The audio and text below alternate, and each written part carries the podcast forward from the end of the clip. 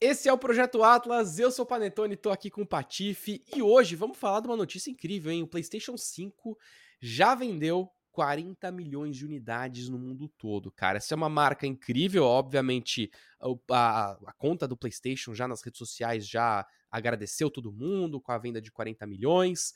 Como uma referência bem rapidinha, o PlayStation 4 levou 30 meses e 6 dias para vender essas mesmas 40 milhões de unidades. Já o PlayStation 5 demorou um pouco mais, foram 32 meses e 15 dias. Então tem muita gente olhando esses dois números e falando, putz, PlayStation 5 vendeu mais devagar que o PlayStation 4. Mas é claro que existem milhões de fatores aí dentro é, de um resultado desse, e um dos grandes, uma das grandes razões, fatores, é a própria pandemia, né? A gente teve é, falta de é, matéria-prima para fazer console, não só console, mas um monte de outras coisas que, que, que montam ali dentro do console.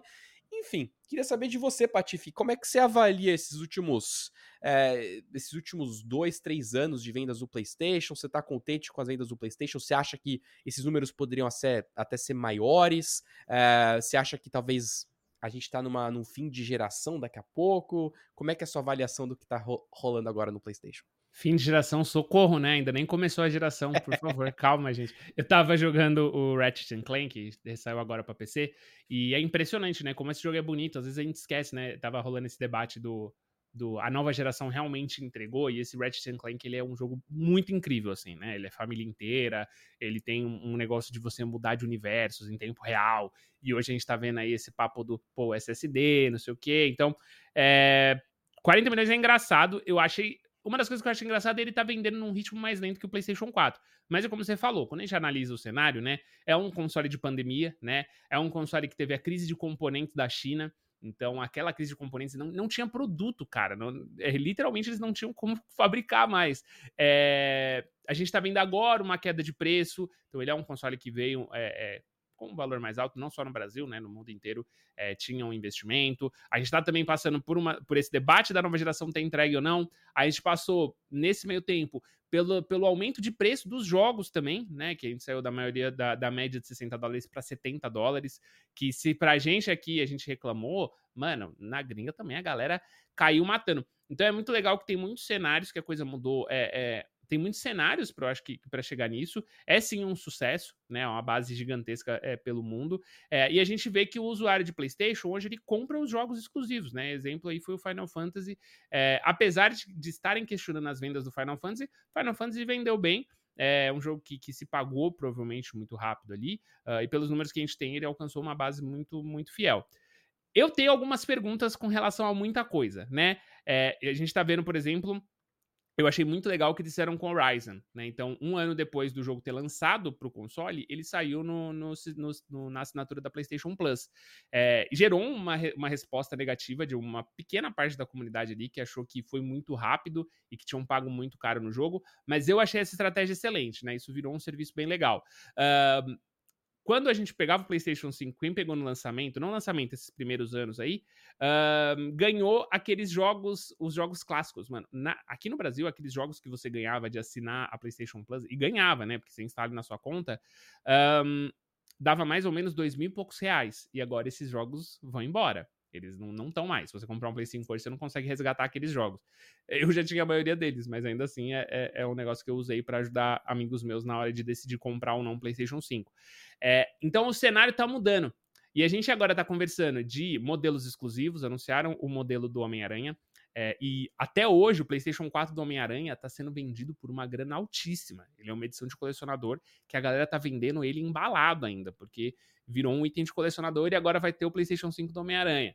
É, a gente tá ouvindo boatos desse de um, de um PlayStation 5 Pro, o que pode abrir para um PlayStation 5 Slim. Então, apesar de estar tá sendo é, um processo mais lento que o PlayStation 4, eu analiso que ele está sendo muito sólido nas vendas dele. Eu acho o DualSense Edge animal, o controle é muito bom.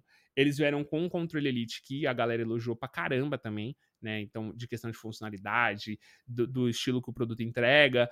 É, e agora a gente, esse ano, tem o Homem-Aranha, que a gente sabe também que quando o Homem-Aranha sai, ele é um negócio que vende muito. É, vai ter aí agora, eu acho que a gente vai começar a ver mais e mais exclusivos, porque a gente estava nesse meio, né? O jogo saía Play 5, Play 4, Play 5, Play 4, e quando começou a sair só PlayStation 5, as pessoas começaram a reclamar. Então, agora é que vai começar. O próximo God of War, que deve sair daqui o quê? Três anos? Deve sair ainda nessa geração? Eu imagino que sim. Ele deve sair só Não Play sei. 5. Eu acho que ele é. sai só Play 5. Então, é. assim, é agora a hora que eu acho que vai começar a vender PlayStation 5 adoidado. Não sei. É. Não sei se eu, eu acho que o grande, o grande próximo exclusivo, claro, a gente tem vários exclusivos, né? Tem, enfim, mas uh, uma promessa grande é da Naughty Dog, né? A gente tá esperando muito o jogo multiplayer do The Last of Us. Que Cadê? pode aí ser. É, então. Não sei também. Mas pode ser aí uma grande novidade. Eu acho que o PlayStation com toda essa discussão do FTC, né, da, da Microsoft comprando a Activision, a Microsoft em busca dos estúdios para virarem first party, e aí, né, a, a, Microsoft ter os exclusivos e tal que a Sony já tem. Nessa discussão toda, uma coisa que ficou muito clara é a, a importância de um jogo como Call of Duty, né? É, e o fato dele da Xbox prometer 10 anos de Call of Duty no PlayStation. Isso me leva muito a, a pensar, cara, a Sony faz tanto jogo é, single player bom realmente falta talvez um ícone multiplayer. Eles, eles tentaram, acho que com Killzone no passado, tiveram outros jogos também. Será que um The Last of Us tem potencial para talvez trazer essa pegada dos zumbis, de defender base? Será que a gente pode ver talvez um, um primeiro grande multiplayer depois de tantos anos pro PlayStation? Eu acho que isso vai fazer muito bem para a saúde do PlayStation, porque quando a gente compara, né, o Xbox com o PlayStation, agora acho que em breve a gente vai ter uma briga muito grande de exclusivos, porque a Microsoft realmente, cara, na hora que começarem a sair os jogos, desde a compra, né, da aquisição de empresas como Bethesda e tantas outras, a gente vai começar a ver talvez um nivelamento aí de jogos first party, né? Uh, e aí finalmente a gente vai ter, acho que um embate muito grande. Só que talvez a Microsoft não necessite tanto assim de vender tanto console, porque primeiro, ela tem mais de um console, né? Nessa geração, querendo ou não, eles conseguiram meio que fazer isso acontecer mas eles vendem no PC.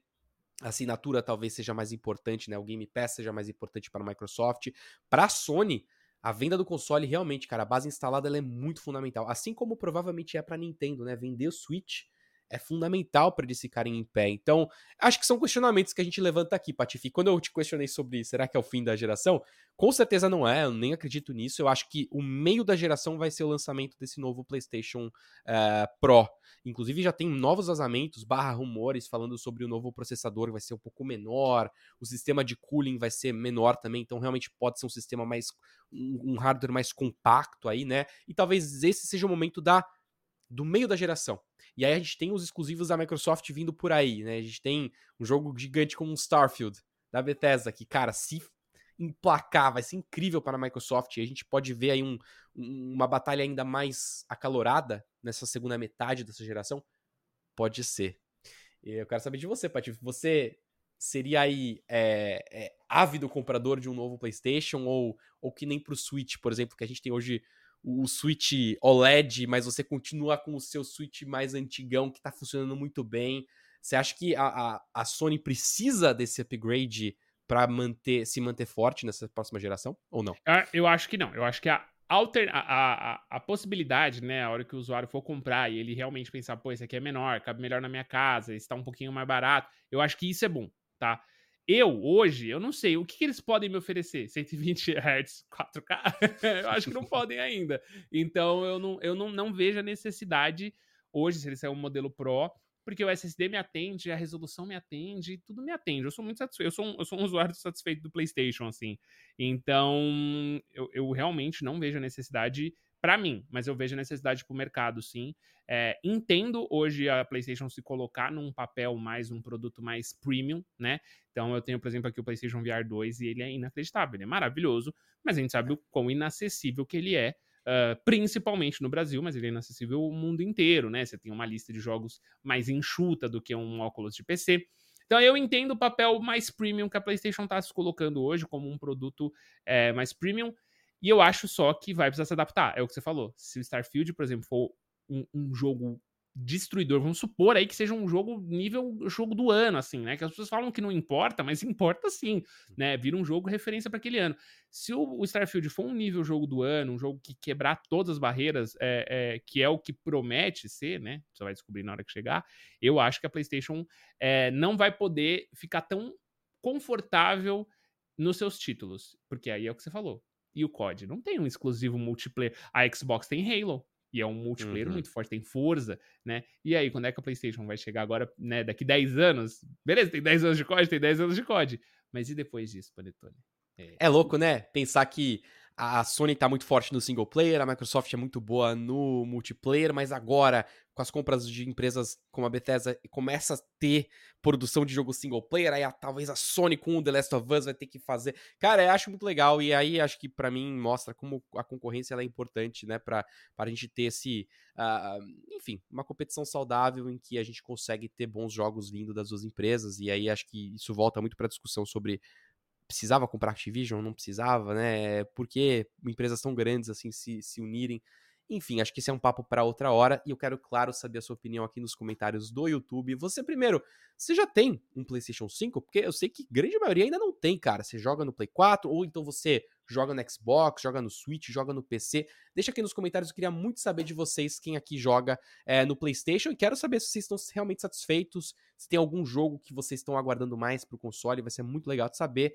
E não esqueçam, hein? A gente tem também é, esse podcast, o Projeto Atlas, disponível aí nas plataformas de podcast, cara. Você pode aí na sua favorita escolher, você vai achar a gente lá e vai poder ouvir a gente é, em momentos rápidos aí, tá na, na cozinha lavando uma louça, tá tomando um banho, tá correndo na rua, enfim, você pode ouvir a gente também, tá? Então, eu sou o Panetone, tive aqui a presença do Patife e a gente se vê então na próxima. Valeu, tchau!